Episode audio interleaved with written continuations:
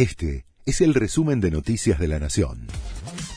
La Nación presenta los títulos del lunes 20 de noviembre de 2023. Javier Milei, presidente, ganó por 11 puntos y prometió cambios drásticos sin gradualismo.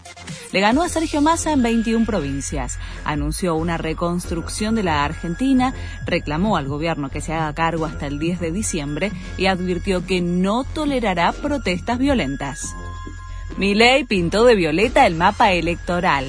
El candidato libertario ganó con amplitud en 21 de los 24 distritos. El ministro de Economía solo se impuso en Buenos Aires, Santiago del Estero y Formosa. La franja central del país fue determinante del triunfo del libertario, en particular las provincias de la región de Cuyo. Massa reconoció la derrota y dijo que Milei tiene que dar certezas.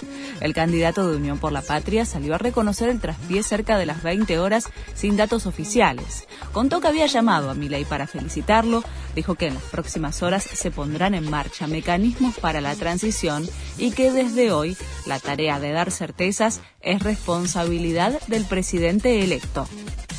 Incertidumbre por la continuidad de Massa al frente del Ministerio de Economía. Fuentes del Palacio de Hacienda no descartaron que el candidato de Unión por la Patria se tome licencia. En Economía contaron que Massa va a esperar los resultados de la reunión entre Milei y Alberto Fernández pautada para hoy para determinar si sigue o no al frente de esa cartera. Milei aseguró esta mañana que Massa debería hacerse cargo del desastre que ha hecho.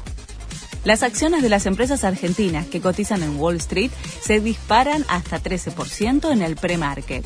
Se trata de la primera reacción del mercado después de la victoria de Milei frente a Massa.